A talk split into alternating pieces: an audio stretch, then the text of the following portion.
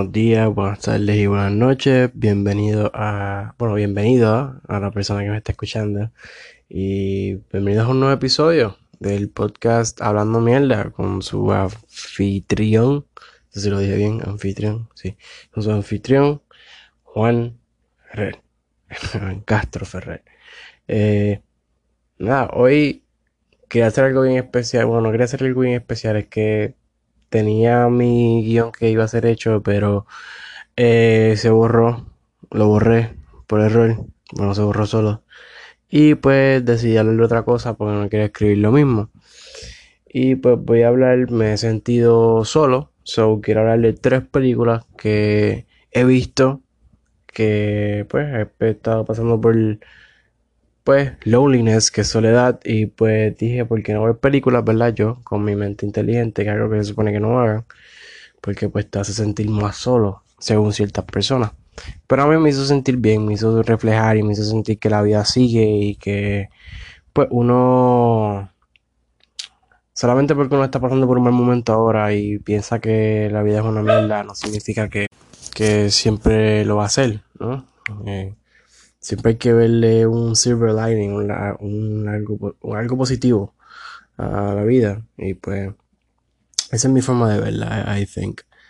Pero ya voy a hablar de, de esas tres películas. Voy a hablar de, de una que vi, que es una mierda de película, pero quiero hablar de ella porque, pues, pues quiero hablar con alguien. quiero que alguien me escuche. Y sé que solamente una persona me está escuchando. So, y voy a decir su nombre al final. Le voy a dar las gracias por, pues, favorite haberle dado favorita al podcast. Pero antes de eso quiero hablar sobre um, ya aquí, pues en Puerto Rico ya el, ya se quitó lo del, no el toque de queda, pero va a abrir todo de forma regular.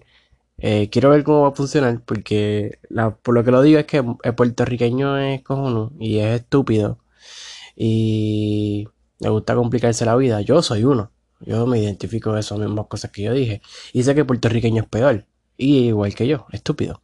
So, habiendo dicho eso, quería hablar sobre que Plaza Las Américas se está echando el guía porque una de las razones por las que abrieron todo regular es porque el jefe de Plaza Las Américas quería todo cojón que todo abriera porque le está perdiendo chavo.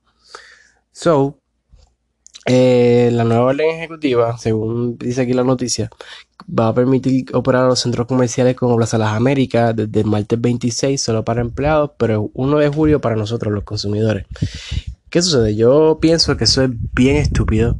Bueno, no bien estúpido, pero, ¿verdad? Yo sé que esto no va a parar, sé que esto va a seguir, pero no sé si es que la desesperación de, de la gente como que colma la paciencia de uno, por lo menos a mí me molesta, la gente desespera, yo sé que no todo el mundo puede aguantar esto de la misma manera, sé que hay gente que pues, como yo, que ha pasado por el episodio severo de depresión, que, que, que no se ha sentido bien mentalmente por esto que está pasando, y es algo bien difícil de cierta manera, pero yo pienso que la, la gente lo va a tomar de una manera diferente y como siempre va, le le va a dar caso omiso a las preventivas que han estado que han estado tomando en pie, como lo han hecho durante la cuarentena, porque a la gente le pasa eso por el culo, porque hay gente que los tiroteos, la, la criminalidad, la gente que ha muerto ha aumentado y es debido a la policía, no hay policías en Puerto Rico.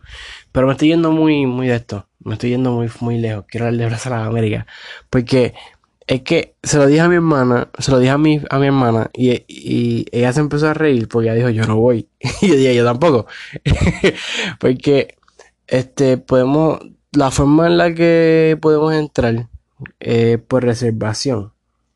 ¿Y qué pasa? Yo estoy de acuerdo con, no estoy, no estoy de acuerdo, pero es como que, ok, pero es la repercusión y como el, como el puertorriqueño va a reaccionar, porque el puertorriqueño siempre le gusta buscar problemas, de nuevo cuando estaba todo abierto de forma regular antes de que viniera el lockdown bien fuerte de la cuarentena, Walmart estaba todo operando normal. Y traigo Walmart porque después hubo un tiempo en el que dos personas se pusieron a pelear y por culpa de esas dos personas cerraron todo y solamente dejaron abierto los, las cosas de comida, cosas importantes de lo que pues se necesitaba comprar. ¿Por qué digo eso? Porque ¿Verdad? Yo sé que mucha gente me, va, me va a caer por el piso, pero que se joda, es mi opinión. Así que, pues, este, pienso como que ¿qué no me garantiza que eso vaya a pasar con las reservaciones que la gente vaya a tomar? Y es como que es una navaja de doble filo. Yo sé que, ¿verdad? Eso va, va, es lo mismo. Eh, o sea, sé que es caso omiso, pero como quiera. O sea, no, no, no sé. Siento que como que habría otra, otra mejor manera de, de bregarlo que con, que con reservaciones, porque siempre están las personas que se va a pasar eso por el culo y va a ir sí o sí. Porque Puerto no muchos los puertorriqueños leen. Ya tú verás que va, va a haber gente que va a ir a las Américas y le va a decir, si te reservación, no puedes entrar. Es decir, no, pero yo, yo, pero yo pensaba que estaba abierto. Pues siempre pasa. Y va a pasar. Pero, no sé, eh, eh, es que es lo, es lo de la privatización. Y me río porque es que todo esto va a aumentar. Están los casos que supuestamente dijeron que eran dobles, que supuestamente los contaron mal. Este. Y no sé, no sé, no sé. Y yo, y yo dudo que, que, que las tiendas puedan obtener ganancias lo que vendan, apenas le va a dar para pagar a los empleados. O sea, muchas de esas tiendas se van a ir a quiebra. Y eso solo le conviene a los dueños de Plaza Las Américas. Sea, porque ahora las tiendas que posiblemente no estaban pagando el, arrendamiento, ahora lo van a tener que pagar porque supuestamente ya pueden abrir. Sea, eso, y, y, y entonces, eh, no sé, y entonces, o sea, sé lo que estoy diciendo. No, no es que no sé, es que sé lo que estoy diciendo, sino como que no sé cómo formular en las palabras, porque sigo leyendo tanta gente y, y, y, no sé, o sea, yo quiero ver cómo va a funcionar. Quiero, quiero ver cómo va a funcionar el proceso.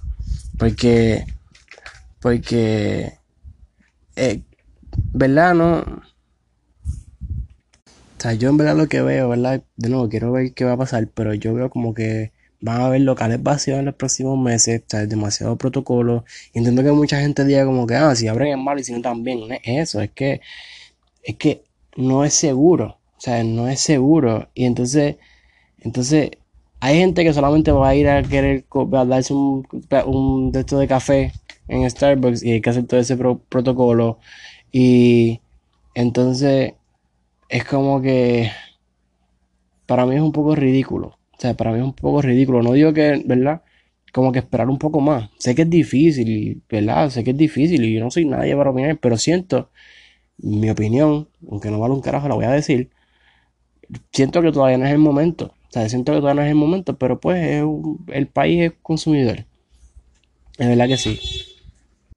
Sí, pero ya, esa es mi opinión. Yo no soy yo no soy quien, yo no soy Nostradamus ni, ni, ni, ni adivino ni nada, so, no sé qué va a pasar, pero mi opinión es ridículo. Y conociendo al, puertorriqueño, el puertorriqueño ya va a entrar para, para va, a entrar y se va a ir 10 minutos antes o después.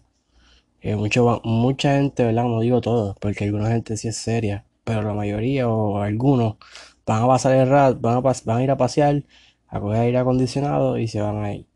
Así no es que hay un control más fuerte. Pero, de nuevo, esa es mi opinión. Y mi opinión no vale un carajo para mucha gente, pero para mí sí. Bueno, no vale tampoco tanto, pero es para llenar el runtime. Pero nada, volviendo a lo que sí quería hablar hoy, como una mini noticia, pero fue como un rant. Pero volviendo a la soledad, la soledad es una emoción, como para los que no saben, eh, la soledad es una emoción humana muy universal, que es compleja y única para cada persona, cada individuo. Y debido a que no tiene una causa común, eh, única, la prevención y el tratamiento de este estado mental potencialmente dañino, eh, puede variar dramáticamente. Y las repercusiones de la soledad son grandísimas y eh, preocupantes.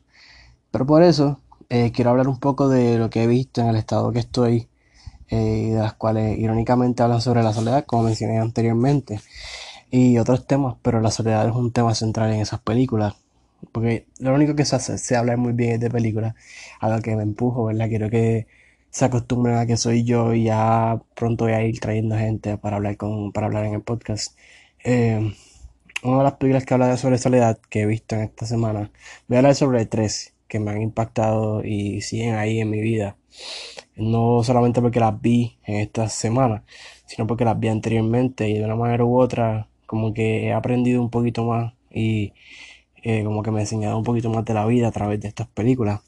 Pero sin preámbulos voy a empezar a hablar sobre ellas. Eh, la primera es Mary and Max. Eh, es una película de claymation, animación, stop motion. una historia de amistad entre dos amigos por correspondencia. Mary, que es una niña de solo 8 años solitaria que vive en los suburbios. Y Max, que es un hombre severamente obeso de 40 y de 44 años que vive en Nueva York. Y sí, menciono eso y como que todo el mundo como que piensa en no verla, ya sea porque la animación es muy cruda o porque la trama no es para todo el mundo y es completamente entendible. Pero cada vez que menciono la trama de esta película, por ejemplo, por lo menos la única persona que le encantó de Camino fue a, a Anthony, ya que él tiene el mismo gusto que yo. Y bueno, no el mismo, pero mejor, similar. Eh, eh, sin embargo, nunca le dieron la oportunidad de disuadir los esfuerzos incansables que, que puse para explicar los problemas complejos que enfrentan los personajes principales en la vida, en la película. Y al igual que en la vida, así de complicado es. Y también siento que esta película para mí es un, es un, es un near masterpiece cinematográfico olvidado. Y para mí fue revolucionario cuando salió en su tiempo. Creo que, si no me equivoco, salió en el 2007, 2009, por ahí. No, no estoy muy seguro. Pero salió más o menos en ese, en ese tiempo. Y creo que fue como un stepping stone en lo que es película animada para, para drama y para adultos. Y siento que lo bregó muy bien, en mi opinión. Y, y, ¿verdad? Este, fue como la soledad, eh, habla sobre la soledad, el alcoholismo y el suicidio, cosas de las que, ¿verdad? No, no, mm, soy muy, eh, las, conozco las tres, tanto el alcoholismo como el suicidio y la soledad, porque de una manera u otra, no puedo decir indirecta, más una forma directa, eh, he pasado por ella, sé lo que se siente estar solo, eh, padecer de soledad, sé lo que se siente ser, un, tener alcoholismo, ser un alcohólico y salir del trabajo todos los días como las 5 o 10 de la noche, bueno, 10 de la noche, 9 de la noche y solamente ir bebiendo como hasta las 4 o 5 de la mañana llegar a tu casa.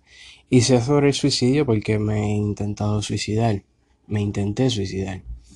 Y creo que por eso la película me habla de una manera muy personal. Y Mary Max es una joya de película, tanto en stop motion como los temas que toca. Y hasta de tener un humor raro y crudo, también tiene un drama y es hermosa en su, a su manera. O sea, muy pocas imágenes de stop motion existen. O sea, esto para mí es sin duda una, de las mejores películas de animación. Dije una, no la mejor para mí, en mi opinión, es una de las que más me gusta y puedo ver y puedo sacarle mucho más. Y me recuerda los, lo, lo, lo, lo bien que estoy, no, no bien, sino lo sueltudo que estoy de tener a gente que me rodea en mi vida, gente que me quiere, gente que, que me busca. Y eso, pues, es nice. Eh, es divertida la película, es profundamente emocional al mismo tiempo y bueno, desde mi perspectiva, muestra que no importa cuánto tiempo envío un mensaje de texto o video chat, hoy en día eh, las cartas escritas a mano, al igual que eso, crean lazos, crean un lazo entre dos almas. Y es una película que disfruté profundamente y creo que la voy a seguir disfrutando por el, resto de mi vida. Es muy buena y me demostró que la vida puede cambiar y que siempre hay algo por lo que uno debe estar feliz. Eh, segundo, voy a hablar sobre Anomaliza. Esa es la película favorita de Anthony, el panameño como mencioné. eh, esa película. Es una trama. Eh, la película, la trama es un drama de tragicomedia animado para adultos, de nuevo. Eh, fue hecha en el 2015 a través de Kickstarter. Mucha gente no lo sabe. Y van a hacer un corto. Primero iban a hacer un corto un cortometraje, pero después como que el, la, esto de donación dieron de más y dijeron, ah, podemos hacer una película y they did. eh, lo hicieron y fue nominada al Oscar y para mí debió ganar esa película y no Inside Out, pero de nuevo, I digress, mi opinión. Hasta el pájaro eh, salió, fue el momento perfecto porque un, pájaro opinó ahora mismo, pero no pueden escuchar yo sí. la película es dirigida y producida por Charlie Kaufman eh, y Doug Johnson. Eh, Kaufman adaptó el guion de su obra de un audio, él hizo un audiobook eh, de en el 2005, escrita bajo su seudónimo Francis Fregoli, y fue lanzado el 30 de diciembre de 2015 a través de Kickstarter, como dije, por el dinero donado de Kickstarter y pues eh, stop motion. Eh, la película sigue un experto en servicio, eh, un cliente solitario con la voz de David Thewlis. Para los que no saben quién es ese hombre, es el que sale en las de Harry Potter, el, no el padrino de Harry, el otro que se convierte en hombre lobo, eh, que percibe a todos con la voz de Tom Noonan, que percibe a todo el mundo, ¿verdad? Como mencioné, con la voz de Tom Noonan. Mm, no se les debo quién es Tom Noonan porque... Eh, that's nice. Eh, tuve que buscar en qué película él había salido porque en verdad el nombre no me era conocido. Eh, él salió en la versión original de Hannibal Lecter, Manhunter, en Robocop, Robocop 2 y en Synecdoche, New York, que es otra gran película. Eh, por eso la voy a hablar más adelante, en mi opinión. Pero, de nuevo, el, personaje eh, hecho por David percibe a todo el mundo con la voz de esa, percibe a todo el mundo con la voz igual a todo el mundo, ve a todo el mundo igual como idéntico, hasta que conoce a una mujer cuya voz es totalmente diferente. Como que él puede destacarla entre toda la multitud y ver que ella es una persona diferente. Eh, y todo pasa en un hotel de Cincinnati. O sea, la película es un, es un arte. La película es, un, es arte. El escenario y cómo se hicieron los personajes. Y verdad, toda película es arte, pero no toda, uno puede decir que es catalogada como arte. O sea, las películas de Adam Sandler, Grown Ups, eh, Miss Missy, whatever, no, para mí no son arte, son para pasar el tiempo. Pero Anomaliza es una película que te deja pensando sobre el significado tanto de la vida y el amor. Y muestra el punto de vista de alguien que tiene trastornos eh, psicológicos.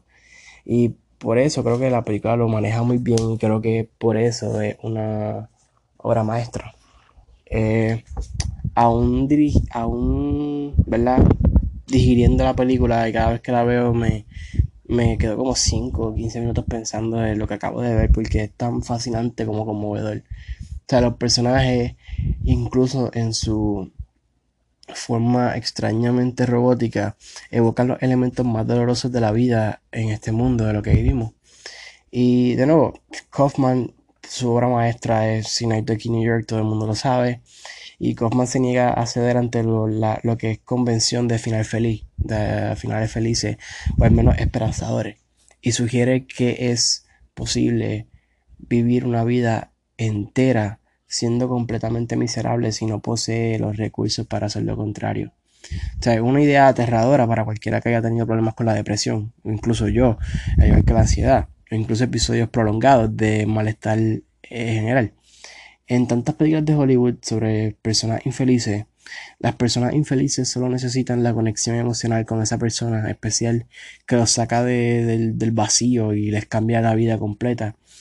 Y eso es eh, una de las cosas que más me, me, me, gusta y me encanta y amo de Anomaliza, es esa sugerencia de que si bien esas personas especiales realmente existen, la felicidad en cualquier persona es algo que tiene que venir desde adentro de uno mismo y no se va a imponer una por otra. O sea, no, no, no, una persona, tú no dependes de una persona tú no dependes de una persona para ser feliz, tú no tienes que añorar, eh, voy a tener mi, mi, final feliz, tienes que, tiene que venir dentro de ti. Y en verdad no, no, es no es cómodo pensar en la posibilidad de que la vida sea una larga serie de, de, de oportunidades perdidas, pero en parte así es, así es la vida. y, hace que la película se sienta honesta. Pues ya que la vida también tristemente y, realísticamente se trata de eso. Y por último, de las películas que he visto así, eh, sad, voy a hablar sobre Lost in Translation, una película que no había visto, hecha por Sofía Coppola, eh, quien es la hija del director eh, Francis Ford Coppola, quien dirigió los clásicos Godfather y la trilogía de Godfather, pero todo el mundo queremos recordar la primera y la segunda como superiores y las únicas que existen, pero ya. Eh, Lost in Translation este, trata sobre un actor que termina en Tokio para hacer un, un anuncio de una película y termina conociendo a esta mujer Charlotte, eh, que es Scarlett Johansson. Todo el mundo sabe quién es Scarlett Johansson. eh, quien se queda atrás, quien la deja, quien es dejada por su fotógrafo, que es slash esposo, y gradualmente ambos descubren un amigo en el otro. O sea, es una película atractiva, ¿verdad? Aunque algo bien fuera de lo común. El plot suena bien clichoso, pero es todo lo opuesto a eso, aunque mantiene, mantiene ciertos elementos de romanticismo tanto Bill Murray, que no mencioné, Bill Murray es el caso de Bob, eh, Bill Murray es el de Ghostbusters y Zombieland, eh, dan una, y, al igual que eh, Bill Murray como Scarlett Johansson, dan unas actuaciones conmovedoras y muy sinceras, que creo que es lo que hace que la película sea el clásico que es hoy día. ambas son personas muy solitarias por diferentes razones, pero pronto desarrollan una amistad, no solo cualquier amistad, sino un conocimiento mutuo que trasciende la interacción humana tradicional. Eh, suena muy fino, pero lo que pude sacar yo aquí escribiendo. El, espectador sabe que poco a poco se están enamorando y, se siente evidente, ¿verdad? La tensión que producen ambos personajes. Pero, ¿verdad? Uno de los temas, que, una de las cosas que salen, ¿verdad? Es si hay que, si uno podría actuar de acuerdo con ese sentimiento o, o tomar otro camino diferente. O sea, es refrescante ver que cada uno de ellos decide dejar a un lado la química obvia y lo, lo clichoso y palpable que comparten a favor de permanecer fieles a sus respectivos cónyuges, a sus respectivas parejas. La mejor parte de esta película es la credibilidad de la historia. O sea, esto se logra a través de las dos actuaciones principales. De nuevo, eh, recibieron elogios universales. Y yo no había visto la película, Mucha gente conoce a Scarlett Johansson más que por Black Widow. Yo, ella es una. ahora es que todo el mundo la está reconociendo por Marriage Story y Yo-Yo Rabbit. Ambas grandes películas que deben de ver. Eh, pero de nuevo, para mí son dos de sus mejores actuaciones, tanto para ellos dos. La película depende en gran medida de los dos protagonistas y el talento de, la escritura de Coppola en su guion es bien evidente en la película. Creo que es la mejor película que ella ha hecho y ha escrito, en mi opinión. Eh, a través del diálogo inteligente la, logra la, capacidad de equilibrar eh, fácilmente y sin problemas la comedia y el drama. Lo logra balancear de una manera bien orgánica, que es muy diferente a hacer hoy día. Es demasiado diferente. Eh, o sea, no hoy día, siempre. Para mí es bien difícil poder balancear este comedia con drama. Pero ya lo logra de una forma que, lo hace bien fácil. Y el drama se logra hasta un punto rara vez visto en otras películas. El uso de, la configuración, ¿verdad? Eh, o sea, el uso del setting que, logra establecer, establecer la ciudad japonesa de Tokio. Casi como un tercer personaje principal en, la película da mucho que decir. Y desempeña un papel importante también, y tanto en el desarrollo de personajes de nuestro protagonista, y es vital para el, origen del conflicto de la película. Es un, es un poco de cine hermoso, pero ah, se queda, para mí se me quedó, yo no la había visto y se me quedó durante un de, par de días después y todavía la tengo en mi mente. te, hace apreciar, la película te hace apreciar las pequeñas cosas de la vida que damos por, por, por seguro, quedamos como que ah, eso nunca, nada se me va a ir, lo tengo, ¿sabes? Te logra hacer, analizar y pensar. Y de, la película está llena de casualidad, la melancolía y la naturaleza impermanente de la vida. Y son temas fuertes de en todas partes, y es una gran película. Pero, ya, esas son las tres películas que, explican cómo me siento y creo que mucha gente se siente sola ahora hoy día con lo que está pasando.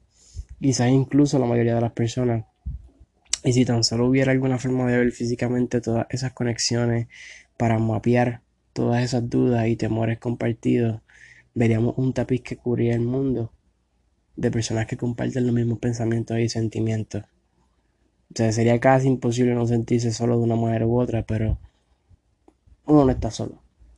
Y de nuevo, sé que solamente hay una persona escuchando, pero me gusta hablar. Me gusta la mierda. estoy hablando mierda con cojones, pero no, no. Uno no se siente solo y no debes sentirte solo y al final del día tienes a esas personas que te quieren de una manera u otra y aquellas personas que se preocupan por ti. No, no las dejes ir como yo he hecho. Pero, ya. I, I digress. este. Pero. Pero ya. Eh, ahora quiero hablar sobre. ¿Verdad? Quiero hablar sobre la, la, la nueva película que vi. Pues, ¿verdad? He visto tantas. No he visto tantas cosas, ¿verdad? Pero quiero hablar de algo nuevo que vi. Mucha gente me está hablando de ella y es un poquito raro. Sobre la película de Capón ya que es lo más nuevo y reciente que he visto, como dije, y quiero hablar de ella, porque es nueva y va a salir en el cine, y gracias a Dios que no salió en el cine, porque mi hermano la alquiló y fue una cartera de chavo. y realmente esperaba una mejor película de George Trank. Quienes no sepan quién es George Trank fue el que dirigió la otra porquería de película de Fan la cual se convirtió en una de las peores películas criticadas del 2015. Tengo una, una, un funny Anecdote, yo vi esa película en la premier en Montelledra.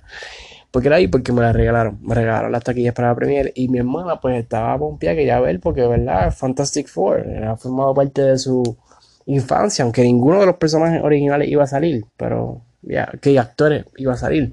Y había muchos rumores porque mucha gente pensaba que esta de Fantastic cuando salió en su tiempo todo el mundo decía como que, diablo, ¿verdad? A lo mejor va a estar junta con los X-Men para ese tiempo, el 2015.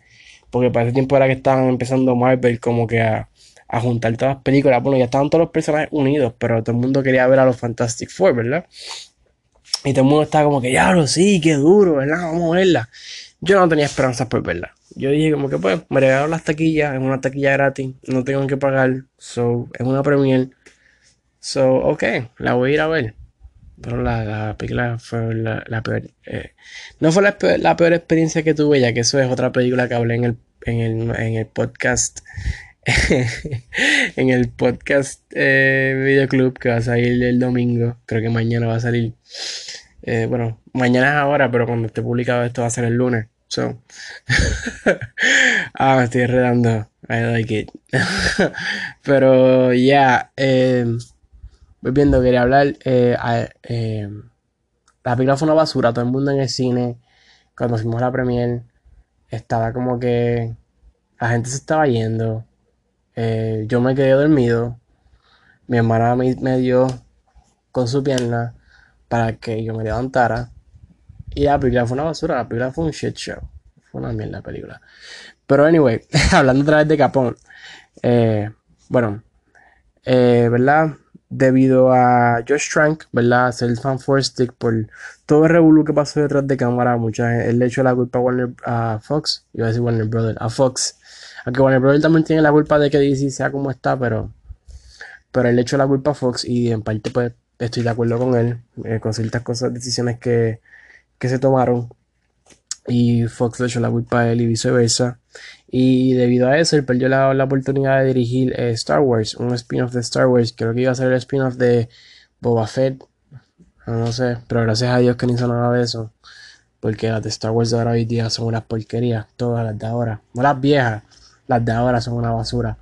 Pero en mi opinión, hicieron por carajo. Y. ¿Verdad? Yo siendo antipático. este dado el, control creativo como escritor, director y editor, eh, Josh tenía en la película de Capón, que él mismo quiso hacer, se suponía que Capón era como una oportunidad de recuperarse y como que decir como que mira, yo soy un buen director, cosa que yo no estoy diciendo que no lo sea, dice, yo, soy un buen director y lo que pasó en Fan Stick fue culpa de ellos, no fue culpa mía.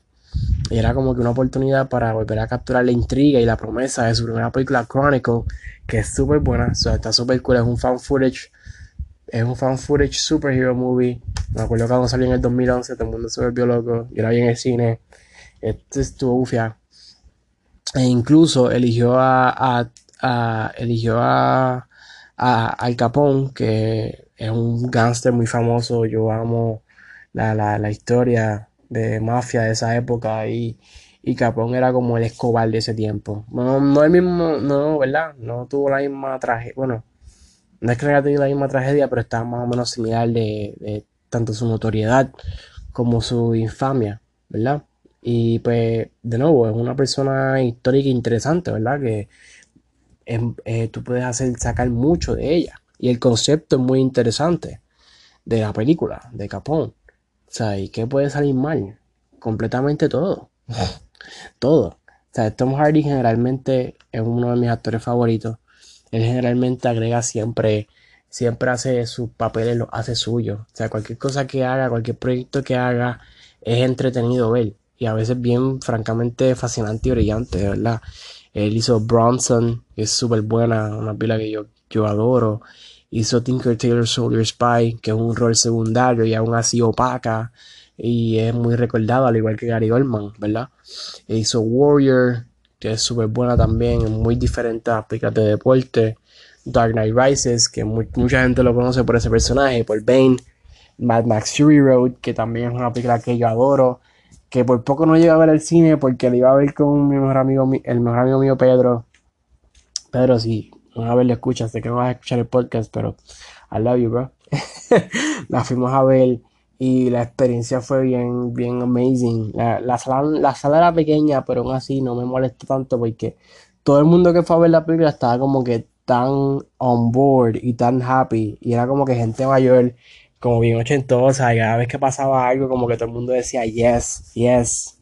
Y Max Fury es una de las películas que, si no la viste en el cine, no, de verdad te perdiste algo bien, bien hermoso, ¿verdad? Que si la película, la experiencia de ver Mad Max en el cine no la cambio por nada del mundo. La, la recuerdo y aún siento como si estuviera ahí el otro día. La película, ah, adoro, yo adoro esa película. De verdad que sí, la experiencia en el cine fue amazing. Incluso Pedro, que no sabía nada de Mad Max, adoró la película. Él dijo, damn, la película es amazing.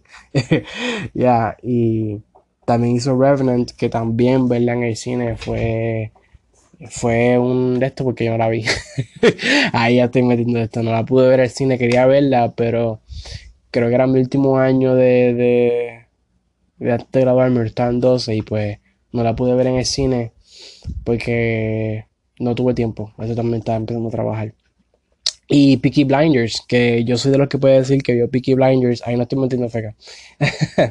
ahí fue, yo vi Peaky Blinders cuando tenía aplicación en el celular, sé que era ilegal, pero que se era Showbox que siempre que sacaba un episodio nuevo, pues yo la veía, porque para eso yo no creo que, yo creo que yo no sabía que era Netflix, y yo no tenía Netflix para ese tiempo tampoco, y la veía toda la serie, la veía en Showbox, y pues Peaky Blinders era una serie que yo veía en Showbox, y a, cada rato alguien se la recomendaba. Y gracias a Dios, mi abuela la está viendo en Netflix ahora. y la veía por Tom Hardy. Pero la serie está súper buena.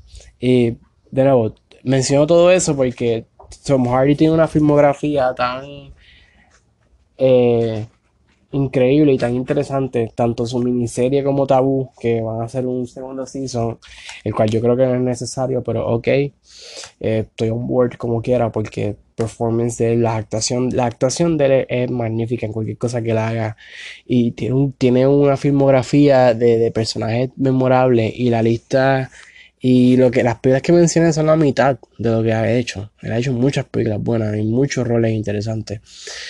Y esta vez interpreta a Al Capón en la película de Capón, eh, quien fue recientemente liberado de Alcatraz, donde estaba cumpliendo su condena por evasión de impuestos y confinado en su mansión de Florida. Él tiene creo que solamente 47 años en la película, pero parece 20 años mayor gracias a los efectos de la demencia inducida por neurosífilis. Eh, su mente nunca está clara y las visiones que lo llevan a regreso a su violento pasado criminal. O sea, realmente no puedo, no puedo descifrar bien si Josh Trank quiso hacer una parodia, una comedia o no. Eh, la edición está por todos lados, la, la edición es horrible. Eh, Capón es visto como un murmullo casi zombie. La, actuación de, Tom Hardy está all over the place. Está por todos lados. A veces la voz, este, no digo que es mala, es que es muy. Es interesante el take lo que él quiso hacer con Al Capone. Parece como la voz de un pingüino de la serie de Batman, de esa tecata que salía Adam West, eh, de, de ese tiempo.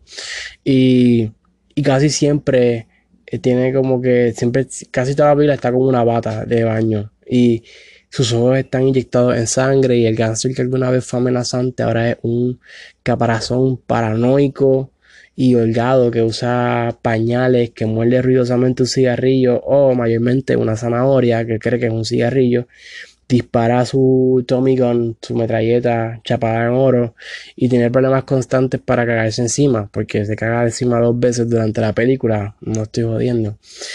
Y por lo general una parodia ofrece slapstick, comedia así al estilo Looney Tunes o comedia negra.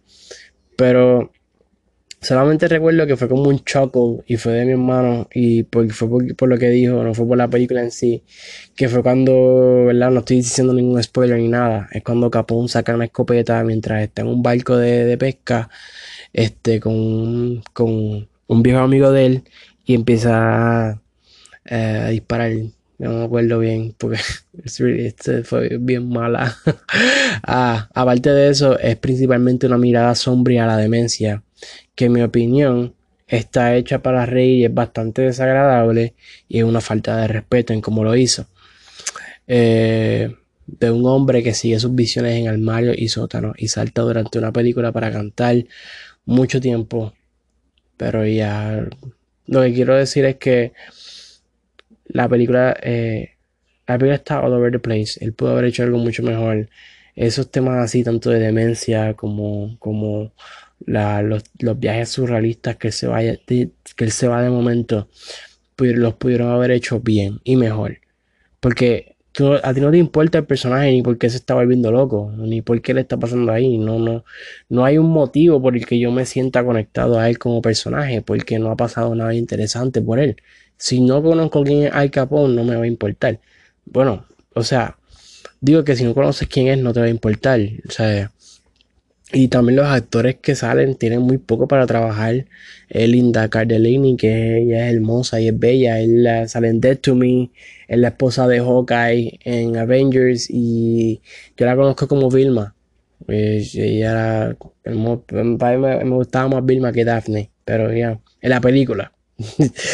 Ah, la, ella hace de la esposa de Capone, que ya este, una tremenda actriz bastante desperdiciada, mientras que Kyle MacLachlan, quienes no conocen a Kyle MacLachlan, él es ¿verdad? de Twin Peaks, él es su médico corrupto, eh, Noel Fisher, que es el de el esposo, el novio de, del pelirrojo en Shameless, el hijo de Al Capone, este salen unos grandes actores quienes son desperdiciados. Sale Matt Dillon. Y hay un, punto, hay un punto secundario de la trama también que involucra la vigilancia de gobierno, porque mucha gente, ¿verdad?, sabe la leyenda de que Al Capone escondió unos chavos y hasta el sol de hoy nadie sabe dónde están. La trama sale, pero eh, no va a ninguna parte. O sea, no, la trama sale y como que nunca se, nunca concluye, nunca se hay un final para eso. Y no va a ninguna parte y nunca tiene resolución. Entonces, como que para qué traerlo. O sea, la, la película sobre los últimos años de Capón, el concepto es súper interesante. Es súper interesante. Y sobre todo aparece como una visión triste y deprimente a la demencia que no lo hace muy bien. Trata, eh, lo menciono porque intenta, pero no lo logra la declaración más obvia sobre la pérdida de poder de Capón se presenta en forma de metáfora, ya que su querida estatua de jardín, que era, no sé cómo se llama, Atlas, algo, no estoy seguro, oh, Lady Atlas, eh, se retira, la, sacan para ser vendida. Es como una metáfora. Eh, también hay un momento recurrente en el que Capón sintoniza la radio para una transmisión de la masacre del día de San Valentín y el tiempo de familia de acción de gracia es bien eh, incómodo de ver, I think. No, sé bien ni cómo decirlo. El director de fotografía, Peter Diamond, quien trabaja mayormente con David Lynch y hizo Mulholland Drive, ofrece una película, está bien hecha, filmada, pero la trama mm, eh, no está bien escrita. La edición está all over the place y hay un par de momentos que intenta imitar a David Lynch, which is okay, pero ya no funciona. En mi opinión. La película carece principalmente de entretenimiento. La película no entretiene y no empatiza con el personaje. Incluso en las series como Narco o Pablo Escobar, Patrón del Mal, de tú lo llegas a querer y odiar. Ese es el propósito. Aquí no evoca ningún sentimiento. Y no puedo entender quién podría querer ver esto, a quien le gustara. Entiendo, el, gusto es, ¿verdad? Único. Yo estoy hablando aquí la con Cone, pero mayormente otra persona puede decir, mira, vete para el carajo, ya la voy a ver y me gustó. Y es ok, es una opinión, es tu opinión. Y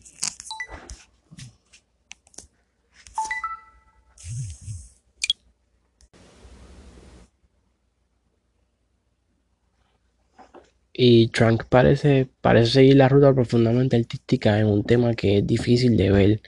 Y no sé, de verdad no, la recomiendo para que la vean, no, no, no recomiendo que la vean, de verdad. No, it's not that good, de verdad, no es muy buena, para nada. eh, pero yeah, I think that that's all. Creo que eso es todo lo que, lo que he hablado, así, y hablaré en el segundo episodio. Aquí yo ¿verdad? No digo que me tengan paciencia, porque eh, soy yo y no tengo paciencia. Pero, ya, eh, em, antes de irme quiero, ¿verdad? Cerrar con un, con un quote que es muy, muy, muy interesante, al menos para mí. Y, pues, quiero, quiero, quiero hablar de él. Dice así. Amate, amate. no tengo ningún quote para decir, solamente lo que, ¿verdad? Puedo decir honestamente y que salga de mí y es como que, amate a ti mismo. Y creo que me lo estoy diciendo a mí mismo, ¿verdad? Porque es importante uno auto quererse y automarse y creo que eso es algo que me ha tomado mucho tiempo analizar y creo que con esto que está pasando es importante. Al igual que, ¿verdad? Tengo que dejarle parar todo y decir como que ah, lo hago mañana, lo hago mañana, lo hago mañana. Y me, para entonces darme cuenta como que cuántas veces, cuántos fucking mañana van a verlo en mi vida, cuántos fucking mañana voy a tener restante. O sea, cuántos días he puesto atrás, cuántos... Después me voy a ver como que rodeado de, de tantos vacíos, tantos papeles de de mañanas que, que se convirtieron ayer. Y es como rodeándome de cosas que debo dejarle parar y como que ser más... hacer algo, o sea, hacer algo por mí, conmigo mismo y creo que esto es interesante que lo está haciendo y lo voy a seguir haciendo. Pero, pero ya, sí. y, y creo que, que lo voy a dejar como que así, como que con horrores y todo, porque no soy una persona perfecta. Van a escuchar los pips, el celular y todo, porque no tengo que demostrarle a nadie que soy perfecto. No tengo que demostrarle a nadie como que sé lo que estoy haciendo. Porque aprendiendo de los errores es que uno aprende. Y creo que eso es un autodescubrimiento que, que, que hasta ahora que lo estoy diciendo como que, que me, me choca y, y resona. Y, y es como que tengo que hacer algo para mi vida. Y, y qué más momento que hacerlo ahora, ¿no? Y creo que es lo que voy a hacer. Y lo, y lo voy a dejar con eso. Ámense y no dejen para mañana lo que pueden hacer hoy. A aquellas personas que están escuchando, bueno, lazy, que estás escuchando, no sé si lo vayas a escuchar el de hoy. Si lo escuchas, I want to say thank you, gracias. Gracias por escucharme. I'm doing this for you, por gente como tú. La única persona así es la que me motiva por seguir. So, gracias. el hecho que una persona haya dado favorite al podcast me hace feliz, muy feliz. De verdad que sea. not being sarcastic. Makes me really happy.